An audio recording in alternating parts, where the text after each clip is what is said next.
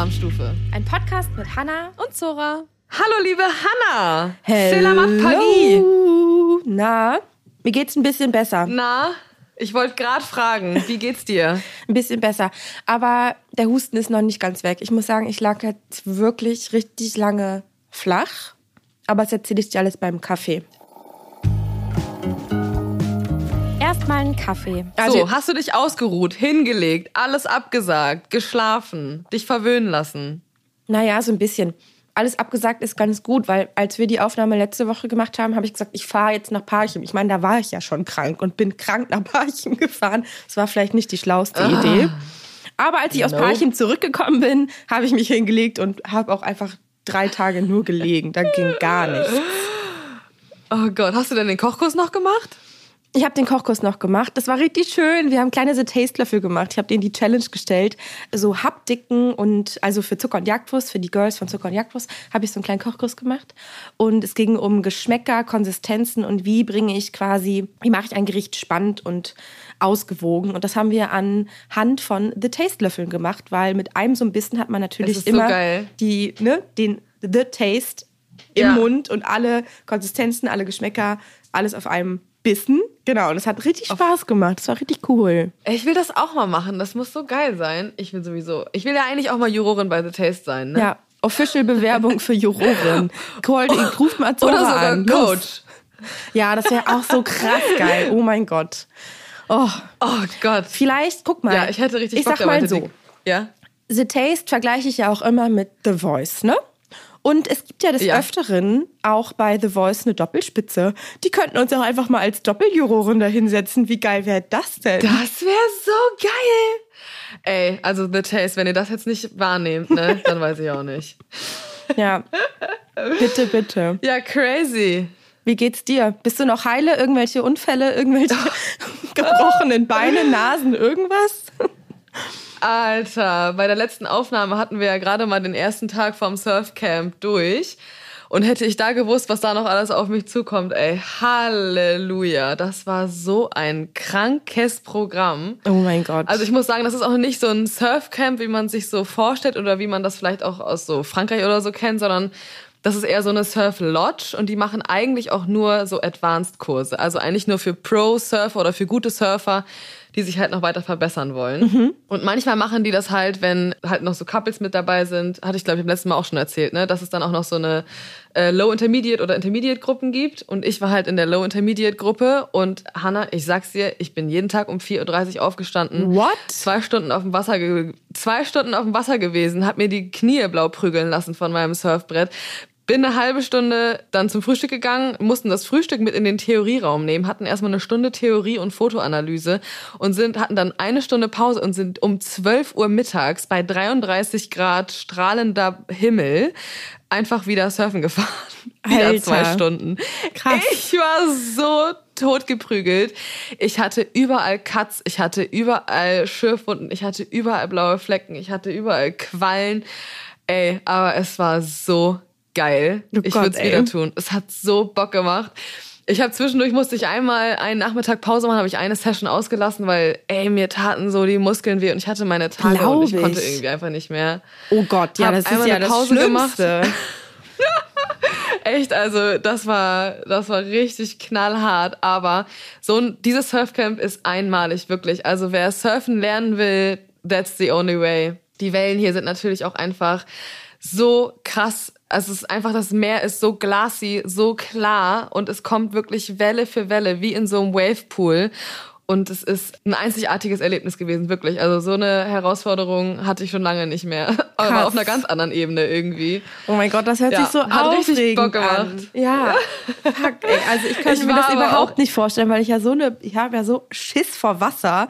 Und ich habe also die Bilder ja. von dir auf diesem Board, das sieht so Baywatch-mäßig aus. Das ist so crazy einfach. Oh Gott.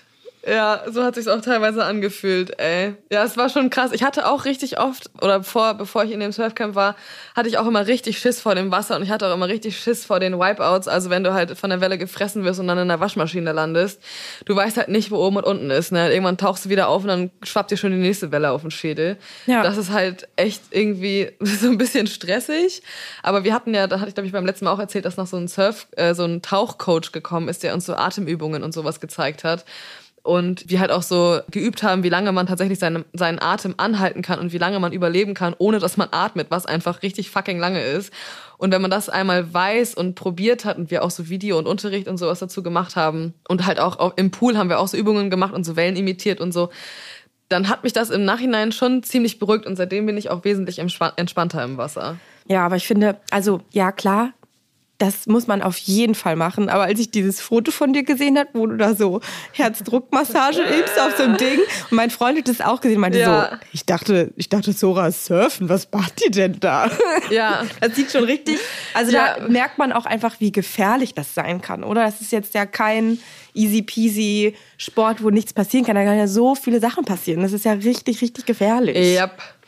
Ja, voll. Also ein Kumpel von uns, den wir, oder einer, den wir hier kennengelernt haben, der witzigerweise auch deine Schwester kennt. Ja, die Welt oh mein Gott. so klein. Ich fand's so crazy. Den hat's auch, ähm, ja, wirklich. Den hat's auch ins Riff gespült und der hat sich die ganze Stirn aufgeschnitten, weil Ach. er mit dem Kopf äh, vorne weg, vorne über ins Riff gedonnert ist und der hat, glaube ich, äh, acht oder neun Stiche bekommen und ist jetzt auch erstmal eine Woche raus. Also es ist nicht ungefährlich, aber äh, ich surfe natürlich auch nicht die Wellen, die die Jungs surfen. Ich bin da immer noch schön klein und langsam unterwegs, sage ich mal so. Ja, Aber es ist auf jeden Fall eine Erfahrung wert. glaube ich, ey. Krass. Surfer, Surfer-Zora. Richtig crazy. Ey. I'm a surfer girl. Und sag mal, ihr seid jetzt aus dem Surfcamp raus und seid jetzt wieder umgezogen in die nächste Unterkunft. Ich meine, wie viele Unterkünfte habt ihr jetzt durch? Das ist ja schon auch crazy. Äh, ich glaube, das ist jetzt schon die vierte. Aber heute ist Donnerstag und wir haben jetzt nur noch morgen als einzigen letzten vollen Tag. Samstag fliegen wir zurück nach Bali äh, am Mittag und in der Nacht von Samstag auf Sonntag fliegen wir dann zurück nach Deutschland. Und ich muss dir sagen, Hannah, ich freue mich so dermaßen jetzt auf zu Hause. Philipp und ich haben ich. vorhin schon gesagt, es ist so heiß, irgendwann hast du keinen Bock mehr. Ich habe die ganze Zeit, ich bin so ein Schweißbad-Girl. Ich weiß nicht, wie es dir geht, aber ich habe einfach so zu, ich habe den Schweißbad des Todes, wirklich. Und ich habe auch immer so eine richtig nasse Nase und so richtig nasse Augenbrauen. Und irgendwann hast du halt einfach keinen Bock mehr, die ganze Zeit zu schwitzen. Es ist super staubig. Äh, das Surfen macht natürlich immer noch Bock, aber es ist so langsam auch echt richtig anstrengend. Ich habe auch Bock mal wieder zu kochen und Ja. irgendwie, ja, auf, ich freue mich jetzt auch auf den Winter zu Hause tatsächlich. Ich glaube, der Kontrast wird schon krass. Von 33 Grad auf, ich weiß nicht, wie kalt ist es bei euch? 8. ja, kalt ist es hier. Und es ist halt auch einfach dunkel und nass. ja, ja. Aber ich habe jetzt ja so einen kleinen Sneak Peek bekommen. Ich weiß nicht, ob du es gesehen hast bei Instagram. Ich Hab hab's gesehen und ich bin und ich war so, what the fuck, da passiert so krass viel und ich bin so Alter. aufgeregt. Aber heißt das jetzt also, Ich- es ist confirmed und das Datum ist raus? Was bedeutet das Ja, am, am 1.12. 1.12. Macht das Blattgold auf! Oh Gott! Und ist so ohne Witz, ich bin aufregend. so unruhig die ganze Zeit. Philipp auch schon die ganze Zeit. Sag mal, was ist denn los mit dir? Und ich sag so, ey, ich kann es nicht mehr abwarten. Ich muss jetzt nach Hause. Es macht mich fix und fertig, dass ich nicht mitbekomme, wie mein eigenes Restaurant gerade fertiggestellt wird. Und wenn ich wiederkomme, passiert es einfach schon alles. Ja. Oder ist es Oh schon alles Gott. passiert, weißt du? Schnappatmung. Ja, ich, äh, Ah, ja, ich würde auch durchdrehen, aber wie geil. Und das heißt dann, du wirst dann Sonntag auch sofort aus dem Flieger direkt in die, ins Blattgold fahren Ja. und dir die Küche angucken. Direkt. Das Taxi kann mich direkt da rausschmeißen, ey. Geil. Oh. Ja, wir Gott, kommen das mittags an. Das heißt, ich, ich muss dann auch noch den Tag so ein bisschen totschlagen, damit der Jetlag nicht zu schlimm wird. Das heißt, Ja. ich werde erstmal schön schnell nach Hause, Koffer in die Ecke werfen und dann erstmal direkt rüber. Ist ja zum Glück fußläufig von mir. Ja, Und dann kann Philipp die Wäsche machen oder so. genial. Oh Mann, das That's ist so plan. aufregend. Ich habe so Bock, das mir anzuschauen. Ja. Das wird gut. Was gibt's noch Neues bei dir? Also, ich habe jetzt, also nicht ich, weil ich die ganze Zeit krank war, leider, äh, mussten wir unser Beet leer räumen. Das heißt, die, die meine Erntesaison ist vorbei und der Acker ist jetzt Geschichte, äh, weil man muss den ja immer am Ende des Jahres abgeben. Und wir haben noch so viel abgeerntet und das habe ich jetzt Vorgestern äh, hat mein Freund das alles abgeholt bei unseren Freunden, mit denen wir es zusammen gemacht haben. Und ich bin gestern den ganzen Tag habe ich in der Küche gestanden und versucht diese ganzen Gemüse und besonders sehr viele Kohlsorten einzuwecken, haltbar zu machen, dass die mir nicht wegschimmeln, weil das so eine Unmengen sind. Ich habe acht Liter Ribolita Oh Gott, gekocht, ja. also diese toskanische Bohnensuppe. Ich äh, schreibe auch das Rezept Oh, dazu schick mal auf. einen Liter rüber. Ja, ja, das mache ich auch, ja. Ich schreibe auf jeden Fall auch mal das Rezept. Das habt ihr ja auch, äh, das Cream Team hat sich das doll gewünscht, dass wir zur Ribolita nochmal ein Rezept machen. Ich schreibe das mal runter. ja Und sehr gerne. dann macht mein Freund, ist jetzt gerade einkaufen gegangen, weil wir so viel Lauch noch haben. Der kocht jetzt noch eine fette Käse-Lauchsuppe, die wir dann einfrieren. Uh, ich habe Unmengen an sexy. Grünkohl, habe Grünkohlchips gemacht. Dann das ganze Wurzelgemüse. Oh, alles muss noch verarbeitet werden und eingeweckt werden. Ich finde es richtig nice, weil so einen Vorrat zu haben, bockt schon auch richtig. Ich habe 1000 Gläser Rotkohl, 1000 Gläser Ribolita. Oh, es ist einfach Oh, nice. Rotkohl. Aber Oh ja, ich freue mich. So sehr auf zu Hause gerade. Nee, da kommen wir gleich dazu zu den Kohlsorten, weil das wird uns gleich nochmal beschäftigen. Aber die Artischocken, Zora. Ich habe einfach Artischocken selber Ich hab's angebaut. gesehen. Ich habe sie geerntet, ich habe sie gegessen und das war das verrückteste ever. Artischocken aus dem eigenen Garten, das ist so crazy. What Wie kamst du eigentlich dazu, die auszusehen? Naja, also Einfach ich bin just ja for fun, einfach mal. genau just for fun und ich bin ja, ich habe ja so Anfang des Jahres krankhaft Bio äh, Demeter Saatgut bestellt, alles was ich finde. das ganze Jahresbruttoeinkommen rausgehauen. Ich habe alles rausgehauen. Ich mal so, ja, das hält ja jetzt diverse Jahre. Das kann man ja immer wieder benutzen. Geil. So. Und habe halt alles, was ich gefunden habe, ausprobiert und das sah halt so nice aus. Und ich habe gedacht, na, Artischocken probiere ich mal aus. Das ist irgendwie geil, weil das ist ja auch irgendwie eine schöne Pflanze. Wenn das nicht klappt, dann sieht die auch einfach nur schön aus. Ja, waren irgendwie sechs Ja, bis acht Artischocken da dran ne? und die haben so gut geschmeckt. Das war so nice, ey. Oh, Ich war so jealous. das ist echt crazy. Aber weißt du was? Ich habe auch tatsächlich eine Artischocke mit bei mir auf die Karte gemacht. nice. Ich wollte es mal ausprobieren. Aber Ja. so eine gekochte und dann mit Dip oder wie bereitest du die zu? Ja, ganz klassisch. Äh, und dann wollte ich so eine Limetten-Knoblauch-Mayonnaise dazu machen und dann kannst du die da rein dippen. Geil. Oh ja, freue ich mich schon so drauf. Oh, nächste Woche darf ich endlich Probe kochen. Ich freue mich so. Ich hoffe, das ganze Geschirr ist bis dahin auch schon da. Oh das Gott. Geschirr aussuchen war ja auch so aufregend. Oh, Oh, Gott, ja. Ist das alles aufregend? Ich sag's dir. Wir haben so ja, ein richtiges, mal loslegen, oder? richtiges High hier. Ich lieb's. Ja, äh, lass zum Dreierlei Ja. kommen. Unser kulinarisches Dreierlei. Also, das heutige Dreierlei wird sich auch ein bisschen in meinem Garten abspielen, denn ich habe so viel Kohl geerntet, ähm, was uns dazu führt, dass wir gesagt haben, wir machen einen Dreierlei und zwar unsere liebsten Kohlgerichte. Top drei Gerichte mit Kohlsorten. Und am Anfang war ich so, fuck, äh, Sauerkraut, Rotkohl, mir fällt überhaupt nichts ein. Und dann habe ich ein bisschen länger darüber nachgedacht und mir ist so viel eingefallen und ich konnte mich fast nicht mehr entscheiden, weil es ja erstens so viele Ja. Kohlsorten gibt und so viele geile Gerichte, die man damit machen kann. Ja. Oh, ich konnte mich auch nicht so richtig entscheiden, zumal es für mich auch gerade noch so ein bisschen schwer ist, mich auf so Herbstgerichte einzuschießen, weil ich jetzt ja hier die ganze Zeit nur in so Sommergerichten unterwegs bin. Aber habe natürlich mal so ein bisschen gegrübelt und äh, muss sagen, bin äh, sehr gespannt, was da jetzt bei rauskommt. Okay, willst du anfangen oder soll ich anfangen? Fang du mal an.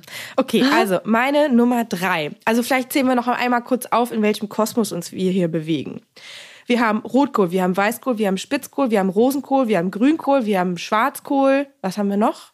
B äh, keine Ahnung, Blumenkohl, äh, Chinakohl. Blumenkohl habe ich überhaupt nicht dran gedacht. Krass, okay, Chinakohl haben wir auch noch. Alter, es gibt so viel Kohl. Alles ist voller Ja, Kohl. ist- Aber meine Top 3 ist Rosenkohl, also hat was mit Rosenkohl zu tun. Und zwar ist das Ja. ganz easy. Einfach den Rosenkohl halbiert, gebacken auf dem Blech mit geröstetem Sesamöl, Sojasauce. Und dann danach Mm. Yes, girl. mit richtig viel Minze, am besten so ein bisschen Granatapfelkerne und einfach nur das so gebacken. Sojasauce, Ja. Sesamöl, Ja. bisschen Sesam drüber. Love it. Amen, Schwester. Lecker. Und können wir auch mal bitte darüber reden, wie schön Rosenkohl wächst? Alter, ne? Und das sieht ja kein Mensch. Im Laden gibt es das ja immer nur so Es sieht einzeln. kein Mensch. Das sieht so schön aus, wie diese kleinen Mini-Köhler an diesem dicken äh, Strang irgendwie wachsen. Ja. Ich liebe das. Zierkohl ist auch mega schön übrigens für die Wohnung, falls man daran Interesse hat. Finde ich auch mal sehr schön. Erinnert ja auch an Stimmt. Rosenkohl. Ja. Okay, das finde ich ist schon mal ein guter Anfang. Ja. Meine Nummer drei geht in eine ganz andere Geschmacksrichtung. ich bin nämlich nicht in dem asiatischen Raum, sondern ich bin im skandinavischen Raum unterwegs. Oha. Und ich habe ja in Schweden gewohnt und da gibt es ein Gericht, das heißt Kohlpudding. Also Kohlpudding sozusagen auf Deutsch. Und das ist, also eine Kombination ist unschlagbar, wir wissen es alle, und das ist Kohl, Weißkohl und Hackfleisch, brauchen wir nicht drüber sprechen. Yesos. Und das ist unten einfach so eine Hackfleischmasse wie so ein Hackbraten, also schön Kräuter, Zwiebelchen, ein paar Eier, Paniermehl, Senf, Ketchup, schön gewürzt, schön abgeschmeckt und dann kommt es einfach in so eine Auflaufform. Und oben kommt feingeriebener oder feingeraspelter oder feingeschnittener Weißkohl drüber. Und dann kommt das in den Ofen und der Kohl, die, diese Kohlraspel, die werden oben dann so leicht schwarz. Weißt du, dass sie so richtig schön dieses Also karamellig sind dann so, ne? Genau, dann wässert der Kohl natürlich so ein ganz bisschen auf, sickert in diese leckere, geschmeidige Hackfleischmasse und dazu isst man dann am besten cremiges Kartoffelpüree. Game over. Ich lieb schon, dass du sagst, diese leckere, geschmeidige Hackfleischmasse. Das gefällt mir. Was braucht man mehr? Ja. Und ich habe da sehr, sehr lange nicht mehr dran gedacht, bis du mir das äh, Kohldreierlei vorgeschlagen hast. Und ich glaube, das ist das Erste, was ich zu Hause machen werde. Kohlpudding. Kohlpudding. Hört sich irgendwie ein bisschen Love it. eklig an, aber es ist richtig geil. Und kann man, ist das dann so kompakt, dass man das aufschneiden kann wie eine Torte? Ja, schon. Ja, ist irgendwie Das geil. machen die ja sowieso gerne in Schweden. Ne? Die haben ja auch so Sandwich-Torten und so. Stimmt. So Lachs, Lachs, Lust- äh, lustige Creme, Sachen. äh, Frischkäsetorten Lachs, und so, ne? Genau. Mit Weißbrot, genau. Richtig cool. Geil. Oldschool. Ah, ich finde Okay, so geil, weil two. Kohl ist so krass vielseitig. Du kannst ja wirklich, also oh mein Gott, ja. Ja, du kannst da so viel mitmachen. Ich komme jetzt auch zu meiner Nummer zwei. Ist eine ganz andere Welt. Es ist eher in die Richtung, in die du gehst. Und das ist ein Gericht Ja. mit Spitzkohl. Und zwar sind das Mhm. Krautfleckerl. Kennst du das? Äh, nee. Das Hört ist sich äh, schwäbisch an? ja, ja, ich glaube ja. Also Krautflecker kenne ich aus meiner Ausbildung. Ich weiß nicht, ob es aus Schwaben kommt oder sonst woher, aber das besteht aus Spitzkohl, der in so zwei Euro Münzen große Stücke gezupft wird und aus Pasta, die auch eigentlich so Pastaplatten sind, die auch in so zwei Euro Stücken große Fleckerl gezupft werden. Und das wird zusammen in der Pfanne schön gemacht und dann gibt's dazu, haben wir das immer gemacht mit einer Gulaschbutter aus Kümmel, Paprika und Zitronenabrieb und dann so eine dicke Buttersoße und da drin werden diese Krautfleckerl, die vorher richtig scharf angebraten worden sind, also auch so ein bisschen Farbe, mit der Pasta zusammen und diesem Butter, so einer Buttersoße. Oh, und das ist so lecker, das ist butterig und es schmeckt so. Und ich finde auch irgendwie Kümmel geil und der Kohl, das ist so eine perfekte Wohlfühl. Vor allem, Pfanne. Oh, lecker. wie geil ist bitte äh, Gulaschbutter? Oh Gott, das ja, ist mir oder? ein unbekannter Begriff gewesen, aber das werde ich auf jeden Fall ausprobieren. Ja, aber es ist genial, weil das Lecker. beinhaltet natürlich die Geschmackskomponenten, die in ein Gulasch reinkommen. Die, oder halt in so Ja. ein Gulasch, ne? Kümmel und Paprikapulver und irgendwie, naja, gut, das hört sich jetzt irgendwie nicht so an, als wäre das klassisch Gulasch. Aber ich finde schon, dass das irgendwie dazugehört. Und halt Zitronenabrieb. Und das malst Ja. du mit dem Mörser am besten alles so zu so einer Paste und mischst das dann mit so Mm. zimmerwarmer Butter. Dann hast du eine richtig geile Gulaschbutter. Oh, ist das lecker. Mm. Lecker. Und wo wir gerade bei Kohl und Gulasch sind, was sagst du zu Chegedina Gulasch? Sauerkraut im Gulasch? ich weiß, nicht, ich bin halt irgendwie nicht so ein Gulasch-Freund. Ich weiß nicht, ob ich, ich glaube, ich bin nicht so ein Schmorfleisch-Fan, wenn das nicht gut gemacht wird. Und ich habe immer eher schlechtes äh, Ch- Chigedin, ich kann das mal nicht aussprechen, Gulasch gegessen. Das ist ja, ne, mit so. Sauer, Sauerkraut drin. Ja. Äh, Genau. muss gut gemacht sein. Sauerkraut und Kartoffeln, ja. Meine Oma hat das nämlich früher mal gemacht und ich finde das so lecker. Ich bin aber auch absoluter Schmortopf-Fan. Ja. Egal ob mit oder ohne Fleisch. Lecker. Also dieses Chegediner Gulasch finde ich auch geil. Kannst du auch geil äh, ohne Gulasch machen, einfach nur mit Kartoffeln. Und dann Ja. halt, kannst du ein paar Pilze reinmachen und dann auch so richtig schön schmoren und dann Sauerkraut dazu. Schon geil. Ja, und ich glaube, dann fände ich es geil. Ich glaube, was mich da immer gestört hat, war das Ja. Fleisch, was meistens zu trocken war. Und das hat mich immer eher genervt. Ja, ja, das passiert schnell. Erstens, wenn du eine scheiß Quali vom Fleisch hast und zweitens, wenn du es halt übertreibst mit dem Schmoren. Ja, ja, das stimmt. Was ist deine uh. Top 2? Meine Top 2. Ich konnte mich nicht so richtig entscheiden, aber jetzt, wo ich hier gerade auf meine Notizen gucke, habe ich mich, glaube ich, schon entschieden. Und zwar nimmst du dir einen Weißkohl und den viertelst du und dann machst du eine Marinade aus Ahornsirup, Chili, Knoblauch, Limettensaft, Limettenabrieb, grobes Meersalz und Olivenöl. Und dann hast du diese Viertel, die fächerst du so ein ganz bisschen auf und dann gießt du diese Marinade so zwischen diese Blätter. Mm. Dann kommt das auf ein Blech, so dass diese angeschnittene Seite oben ist und dann tust du das in den Ofen tun. So. 200 dann Grad. Tust du das in den Ofen tun. Love it. 200 Grad und dann gib ihm, dass die obrigen, oberen Blätter auch so ein bisschen schwarz werden und dann nimmst du es nach einer Viertelstunde oder nach den ersten 20 Minuten nimmst du es raus und gibst nochmal was von der Marinade dazwischen. Mhm. Dann zu Ende backen und dann kriegt er dieses süßlich-karamellige, was bei dem Kohlpudding gerade auch schon passiert ist. Ja. Und dann einfach nur ein Klecks Joghurt dazu und kannst vielleicht noch zum Schluss ein paar äh, Kirschtomaten mit auf das Blech hauen, dass sie auch noch so ein bisschen anschmoren und dann kannst du die so zerdrücken und dann Joghurt und dann vermischt sich dieser kalte, cremige Joghurt mit diesen leicht süßlich mm. aufgeplatzten mm. Kirschtomaten und dann hast du diese süßliche Chili-Marinade und diesen geschmorten Weißkohl. Das ist so genial. Ja, oh Gott, ja, genial. Ich finde auch, dass Kohl, gerade so ein Weißkohl, kann man ja auch gut mal im Ganzen backen für so sechs Stunden oder sowas. Ja. Ist der perfekte ja. Bratenersatz, wenn du dich mhm. vegetarisch oder vegan ernährst. Ist das so ein geiles Weihnachtsbratengericht ja. auch. So Sonntagsbraten, einfach der ganze Kohl geschmort über Stunden im Ofen. Oh, und ist drin butterig weich oh. und draußen knusprig und irgendwie so ja. Röstaromen rum. Oh, genial. Oh, das kannst du auch richtig geil mit einer ganzen Sellerieknolle machen. Der ja. karamellisiert nämlich auch richtig, richtig lecker. Und den kannst du dann auch so richtig lecker aufschneiden. Auch eine schöne Bratensoße dazu, Kartoffelpüree. Mm. Ja. Lecker. Ist auch ähm, noch viel geiler. Also nicht, wenn du das nur schmorst, sondern wenn du zum Beispiel einen Spitzkohl so bei 300 Grad in den Ofen schiebst und der richtig verkohlt draußen, also richtig, richtig abbrennen, ja. wie so eine ähm, Ofenpaprika. Und dann schälst du das Schwarze ja, ab und, und drinnen ist der ja. so richtig karamellig. Och, das ist auch genial. Oh mein Gott. Also, ich kann mir jetzt nicht vorstellen, was jetzt noch kommen kann, Hanna. Was ist deine Nummer eins?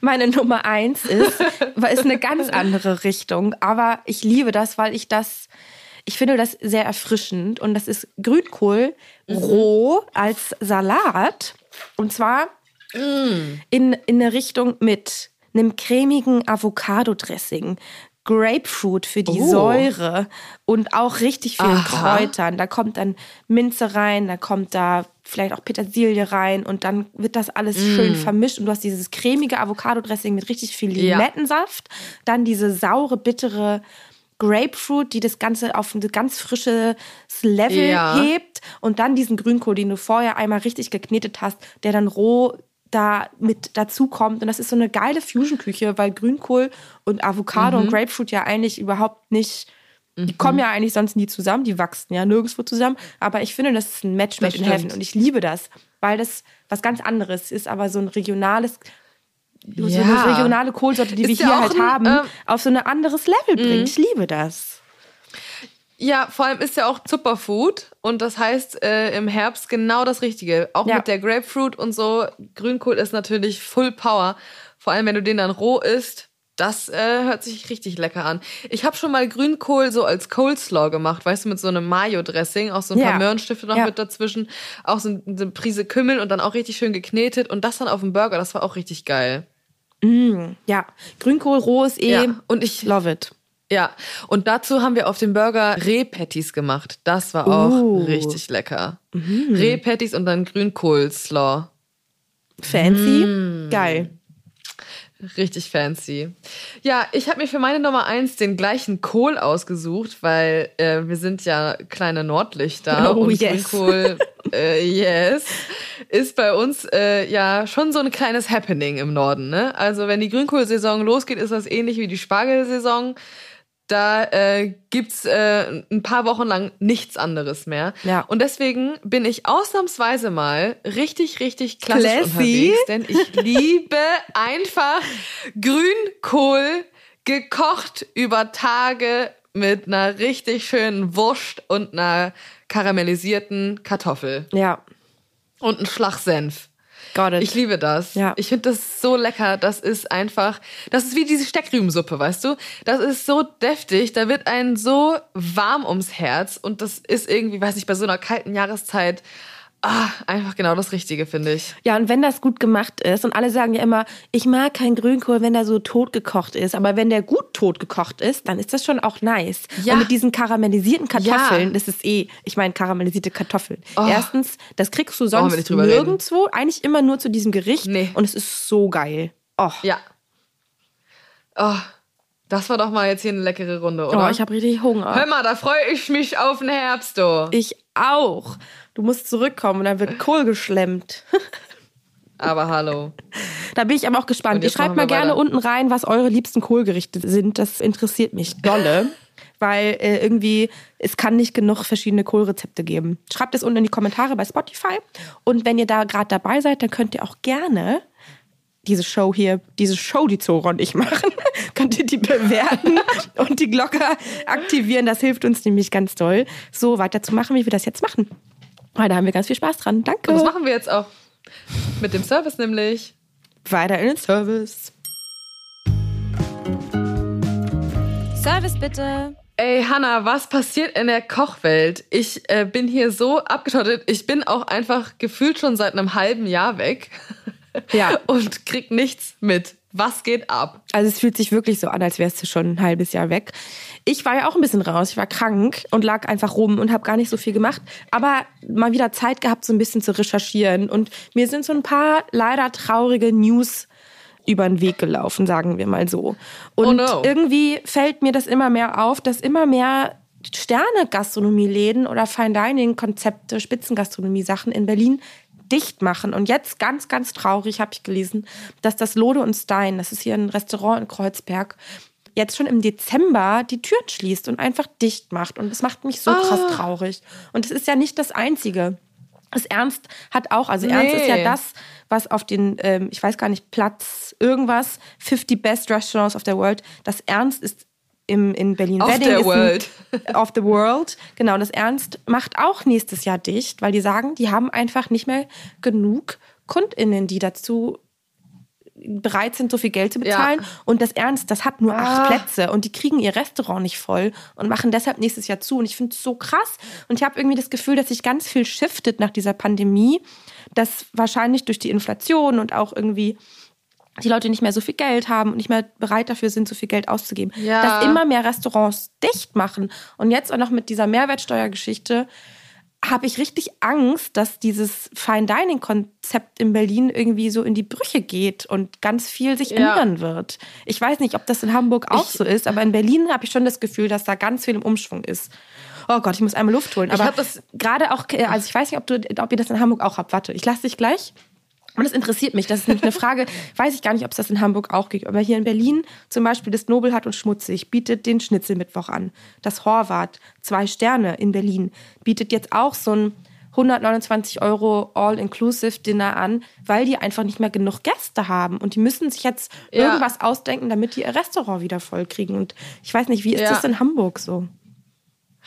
Ah, das kann ich dir gar nicht so richtig sagen, weil ich irgendwie, also ich habe das jetzt noch nicht so aktiv mitbekommen, aber so einzelne Events, wo jetzt wo du sagst, fällt mir auch ein, dass ich einige äh, Sterne-Restaurants kenne, die auch so Aktionen immer mitmachen, dass sie dann nebenbei zum Beispiel noch einen Foodtruck haben oder bei einem Foodfestival mit dabei sind oder bei irgendeinem äh, irgendwelchen anderen Events mit dabei sind, wo sie halt einfach rauskommen von dem starren Fine Dining Geschäft weil das halt einfach nicht besonders lukrativ ist, glaube ich. Beziehungsweise du brauchst halt einfach extrem viel Personal für meistens eine sehr geringe Anzahl Plätze. Der Wareneinsatz ist extrem hoch. Und klar, für 400 Euro an einem Samstagabend essen zu gehen, ist halt einfach eine richtig krasse Nummer. So, wer kann sich das leisten, weißt du? Ja.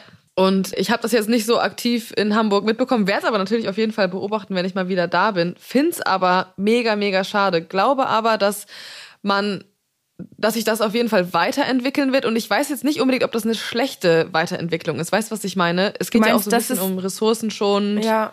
Und auch so, dass Und es nahbarer glaube- ist für eine größere Masse an Menschen vielleicht. Genau, genau, dass man das einfach so ein bisschen shiftet und viel mehr auf dieses Casual Fine Dining geht, wo du trotzdem halt dann vielleicht nicht alle Komponenten auf dem Teller äh, dreimal umdrehen musst, äh, vakuumierst, schmorst, gast, über eine Woche lang veränderst, sondern halt vielleicht nur eine Komponente. Weißt du, dass du nicht, nicht zu komplex denkst, dass du einfach noch mehr Ressourcen einsparen kannst und mehr Personal einsparen kannst, aber trotzdem halt was Besonderes machen kannst. Weißt du, was ich meine? Ja, ja, voll. Aber es ist, es ist verrückt, dass sich das so shiftet. Und ich meine, ich kann auch nachvollziehen, dass ganz viele sagen, sie haben da total Angst vor und sind das, also es ist halt irgendwie auch crazy zu sagen, ich als Zwei-Sterne-Restaurant mache jetzt irgendwie so, ein, so eine abgespeckte Version und wofür steht denn dann mein Restaurant noch? Ne? Wird das irgendwann berühmt dafür, dass Ja. sie den, das beste Schnitzel anbieten? Oder ist es berühmt dafür, ein perfektes, geniales Acht-Gänge-Fine-Dining-Menü zu haben und dass man sich dann irgendwann dafür entscheiden muss, in welche Richtung möchte ich denn gehen und funktioniert auch vielleicht beides? Es ist ja irgendwie so Ja, komplett im Umschwung gerade. ja.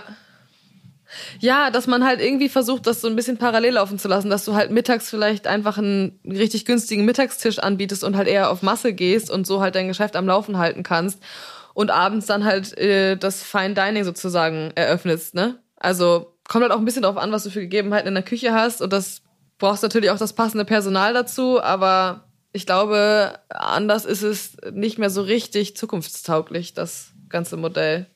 Ja, naja, oder dass man halt irgendwie darauf geht, so ein, so ein Casual Fine Dining Restaurant zu haben und die fancy, fancy Sachen halt nur noch super ausgewählt zu machen, einmal im Monat oder wirklich so super Special Dinner, dass man so Themen macht und das halt nicht Ja. permanent immer alles da ist, ne, dass man irgendwie jeden Abend Ja. acht Gänge schicken muss oder sowas.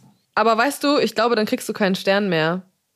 Du musst eine gewisse Anzahl an Tagen im Monat offen haben und ich glaube auch am Wochenende. Ich kenne auch einen Koch, der Ja, hatte aber mal ein ganz Restaurant ehrlich, in der Nähe oh, von. das macht ich I know, aber ist denn dieses Sterne-Ding nicht eh komplett überholt? Muss es denn noch mit Sternen ausgezeichnet werden oder kann es vielleicht auch mal eine neue Art und Weise einer Auszeichnung geben? Dafür, dass es geile Konzepte gibt, die vielleicht nur Ja. einmal überhaupt stattfinden, ne? ja, ich glaube, das ganze Sterne-Konzept muss sowieso überdacht werden, beziehungsweise es fängt ja auch schon an, dass sich da so ein bisschen was ändert. Die haben ja jetzt auch schon den grünen Stern ins Leben gerufen. Weißt du, ich glaube, das wird sich auch alles noch so ein bisschen verändern. Die müssen da noch ein bisschen flexibler werden, glaube ich. Ja. Oh Mann, ja, aber es macht mich auf jeden Fall ein bisschen traurig, dass seine Restaurants dann zumachen müssen, weil es nicht mehr genug Leute gibt, die da hingehen wollen. Ja. Oh, und ich hatte jetzt gestern das absolute Kontrastprogramm Mhm. zur Spitzengastronomie. Wir haben in dem Surfcamp uns da so ziemlich gut mit dem Gärtner verstanden, der da immer so ein bisschen gewässert hat und so ein bisschen Hausmeisterarbeiten gemacht hat und der hat uns zum Essen eingeladen. Und Oha. ähm, genau, der Kumpel, von dem ich vorhin schon erzählt habe, der sich da am Riff verletzt hat und seine Freundin, wir haben uns hier ziemlich gut angefreundet und hängen eigentlich die ganze Zeit immer zu viert rum. Und mit denen sind wir dann dahin gefahren gestern zum Essen und hatten halt überhaupt gar keine Ahnung, was uns erwartet, wenn wir von einem Local hier auf Lombok zum Essen eingeladen werden, weil die Zustände hier so um die Hauptstraßen drumherum sind teilweise halt schon echt richtig ärmlich und halt ganz anders als bei uns zu Hause und halt auch ganz anders als hier in den touristischen Ecken. Ja. Und dann sind wir, hat er uns mit dem Roller abgeholt und dann sind wir immer weiter rausgefahren, immer weiter rausgefahren. Schotterpiste, Schotterpiste. Oha. Wir konnten teilweise nichts mehr sehen, weil es so staubig war. Und es waren wirklich keine richtigen Straßen mehr. Das waren nur noch so Schotterwege halt einfach. Und irgendwann, äh, ich glaube nach 20 Minuten Fahrt ins Nirgendwo sind wir dann angekommen in so einem, ich weiß gar nicht, wie man es sagen kann, klein, also wirklich so ein winziges Dörfchen. Da waren fünf so eine Hütten und äh, Felder, Wiesen, Kuhweiden in so einem U aufgebaut und da haben die gewohnt. Da war eine riesengroße Wei- Weide voll mit, äh, da standen so 15 Kühe oder so drauf. Und da drin haben sie zum Beispiel auch die Wäsche getrocknet und an der Seite von der Weide waren halt drei so eine kleinen, winzigen Hütten aus so Wellblech zusammengezimmert. Das eine war das Bad, das andere war die Küche und das andere war der Schlafraum. Das war einfach nur so eine Plattform, wo oben so ein kleines Dach drauf ist, ist an den Seiten offen. Und da drauf pennen die und da drauf essen die auch. Und das war so eine crazy Erfahrung, da irgendwie essen zu gehen. Und er konnte auch wirklich nur so ein ganz einfaches Englisch und wir haben halt versucht, ihn so ein bisschen kennenzulernen und so ein bisschen mehr über das Leben zu erfahren. Und haben Ja. dann erstmal Essen bekommen. Es gab Gado Gado. Ich weiß nicht, ob du das kennst. Hast du schon mal gehört? Ja, geil. Aber erklär noch mal, was es genau war ist. auch. Also, so wie wir es gestern gegessen haben, war es gekochter Reis in einem Bananenblatt, was danach äh, in so äh, Würfel geschnitten war. Also das war quasi wie so ein Reispudding, wie so ein ganz cremiges Reispüree oder wie so ein ganz festes Reispüree, nicht cremig, was dann so klein geschnitten wurde. ja. Dazu gab es äh, frittierte Tempeh-Blätter, so, also äh, Scheiben, so ganz hauchdünn, äh, süße, schäfliche, äh, zitronadige Maispuffer, Reischips und dann äh, Wasserspinat und Sprossen, so leicht gedünstet und dazu eine sauscharfe ähm, Erdnusssoße. Geil. War mega lecker äh, und äh, gebackene Süßkartoffel gab's auch noch. Wir hatten natürlich mega Schiss, dass wir uns die ganze Nacht die Seele aus dem Leib scheißen, wenn wir das essen. Aber es ist alles gut gegangen. Und es war mega lecker. Es war so interessant. Es war richtig crazy, einfach nochmal so vor Augen geführt zu bekommen, wie scheißen privilegiert wir einfach leben. Ja. Und was, was die da für ein Leben führen. Die verkaufen halt alle paar Monate mal eine Kuh. Er ist nicht zur Schule gegangen. Der hat seinen Eltern beim Fischen geholfen und halt bei der Kuhpflege sozusagen. Und leben halt so ein richtig einfaches Leben. Das war mega interessant, weil man kriegt halt super wenig mit, wenn du halt in den Hotels bist, du gehst surfen, du isst in den westlichen Restaurants und man kriegt halt nie so einen richtigen Blick hinter die Kulissen. Das habe ich auch schon von Bali erzählt, wo es noch Ja. viel, viel krasser war als hier jetzt auf Lombok, dass mir das so ein bisschen gefehlt hat. Und hier sind wir jetzt auch richtig oft in die Warungs gegangen, also in die äh, Local-Restaurants und mal nicht in ein Western-Restaurant. Und das war richtig spannend, da mal so einen Einblick in so ein kleines Local-Dörfchen irgendwie zu bekommen. Ja, glaube ich. Und es ist ja wirklich komplett anders als so, wie wir das kennen und wie wir aufgewachsen sind. Ja, das war so krass. Wir sind dann danach noch, als wir dann da äh, gegangen sind, sind wir wieder zurück quasi in die Stadt gefahren und haben dann hier noch in der Bar ein Bierchen getrunken und waren so, Alter, wie kontrastreich kann es sein? Das war so krass. Die hatten halt kaum Strom, die haben kein fließend Wasser, die leben halt wirklich da in dieser Hütte irgendwie Ja. und versuchen so ein bisschen nebenbei noch mit so Rollervermietung und so sich über Wasser zu halten. Das war richtig crazy, das zu sehen. Oh Gott. Und dann haben sie trotzdem so aufgefahren und euch da so ein geiles Dinner gemacht. Das ist ja auch richtig viel Äh, gewesen, oder? Und er hat sich so gefreut, dass wir gekommen sind und die ganzen Kinder liefen da rum und haben sich alle voll gefreut und man fühlt sich dann immer so ein bisschen befremdlich, weißt du? Also es ist schon auch irgendwie ein bisschen komisch dann da so zu sitzen und halt so anders zu sein. Aber es war voll die schöne Erfahrung, es war mega herzlich, es war super spannend und ähm, ja, hat irgendwie voll Spaß gemacht, Ja. das mal so zu erleben. Oh Mann, ey, das finde ich echt so krass spannend. Und nochmal zum Verständnis für das Essen, was ihr gegessen habt. Ist das alles vegan gewesen? Nee, in den Maisküchlein waren Eier mit drin. Aber es gab kein Fleisch, es war auf jeden Fall vegetarisch. Ja, krass. Ja, aber das habe ich irgendwie, bei, als du es aufgezählt hast, war ich so, okay, das klingt, als wäre es eigentlich auch komplett vegan gewesen, was ja auch super interessant ist. Ja. Ja, die essen hier halt richtig viel Chicken. Die laufen hier überall immer rum und äh, krähen jeden Morgen um vier sich die Seele aus dem Leib, die Hähne. ähm, und ansonsten gibt's aber richtig viel Tofu und Tempeh und Ja. Eier. Habe ich ja beim letzten Mal schon erzählt. Oh Gott, ich kann Eier, keine Eier, Eier, mehr Eier, sehen. überall ey. Eier. Ja, der, nach der letzten Aufnahme habe ich auch noch ein Foto von unserem Essen geschickt. Da Ja. gab's ein schönes Gemüsecurry mit Ei. Ei. Schönes gekochtes Ei dazu. Ja, genial. Du, ey. wir brauchen die Proteine nach dem Surfen. Ja, ey. Es passt doch auch zu eurer Ernährungsweise, oder? Ja. Perfekt. Oh Gott, mir ist heiß. Ich brauche Okay. ein Bierchen. Let's go. Feierabendbier. Apropos Bierchen, wenn ihr da Bierchen trinkt, was ist das für ein Bier? Ist das so ein Leitbier oder ist das Starkbier oder was, was oder ist es Pilz oder helles? Was ist das Bier auf Lombok, was man trinkt? Äh, wir trinken Bintang oder Bintang Crystal und ich kann dir jetzt nicht sagen, ob das ein Pilz ist oder nicht. Das müsste ich mal eben schnell goggeln. Aber Es ist das so wie so Island Brew? Ist das wie so ein italienisches Leichtbier? Weißt du, das, was man so schon um 12 Uhr mittags trinkt und eher so wie Wasser ist, Ja. aber super lecker? Ja, das kannst du sehr, sehr gut wegtrinken. das ähm, ist, musst du auch schnell wegtrinken, weil es einfach so schnell warm wird sonst. Ja. Nee, das ist schon ziemlich erfrischend tatsächlich und lecker. Also es gibt ja auch noch so Island Brew Biere, wo die sich so ein bisschen an Pale Ale und IPAs und so ausprobieren, aber ich glaube, das machen auch eher dann Australier, die das hier für die Touris machen. Ja. Habe ich aber noch nicht getrunken. Ey, ganz ehrlich, wir haben super wenig Alkohol getrunken bis jetzt, weil der Wecker klingelt echt immer in aller Herrgottsfrüh heute um 10 vor 5. Oh Wenn Gott, du dann oh Gott, abends oh ein Gott. Bier trinkst, dann kommst du morgens überhaupt nicht aufs Brett. Ja. Ja, und alle denken natürlich jetzt, was ist denn das für ein Urlaub? Ihr seid echt so gesund und sporty, Alter. Wenn ich Urlaub mache, bin ich irgendwie jeden Abend betrunken. Ja, aber das ist eine andere Art von Urlaub. So einen Urlaub mache ich auch, mache ich auch gerne. Aber Ja. Wenn du dann morgens deine Surf-Session hinter dir hast, dann flätst du dich halt an den Pool und pennst erstmal eine Runde. Ja. Ist, ähm, also ist dann egal irgendwie, so, dass du so früh aufgestanden bist. Crazy. Erzähl, was steht an?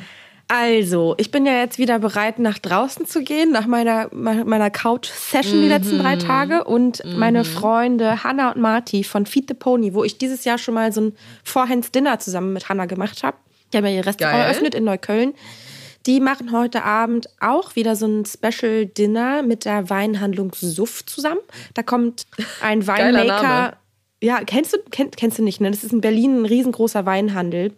Ich liebe die. Nee, immer wenn ich hingehe und sage, ich, ich bin dann auch immer so super spontan und sage, ich habe heute Abend ein Dinner und das gibt's zu essen und ich brauche jetzt Weine dafür. Und dann empfehlen die mir immer richtig geile Weine. Also es macht immer richtig Spaß.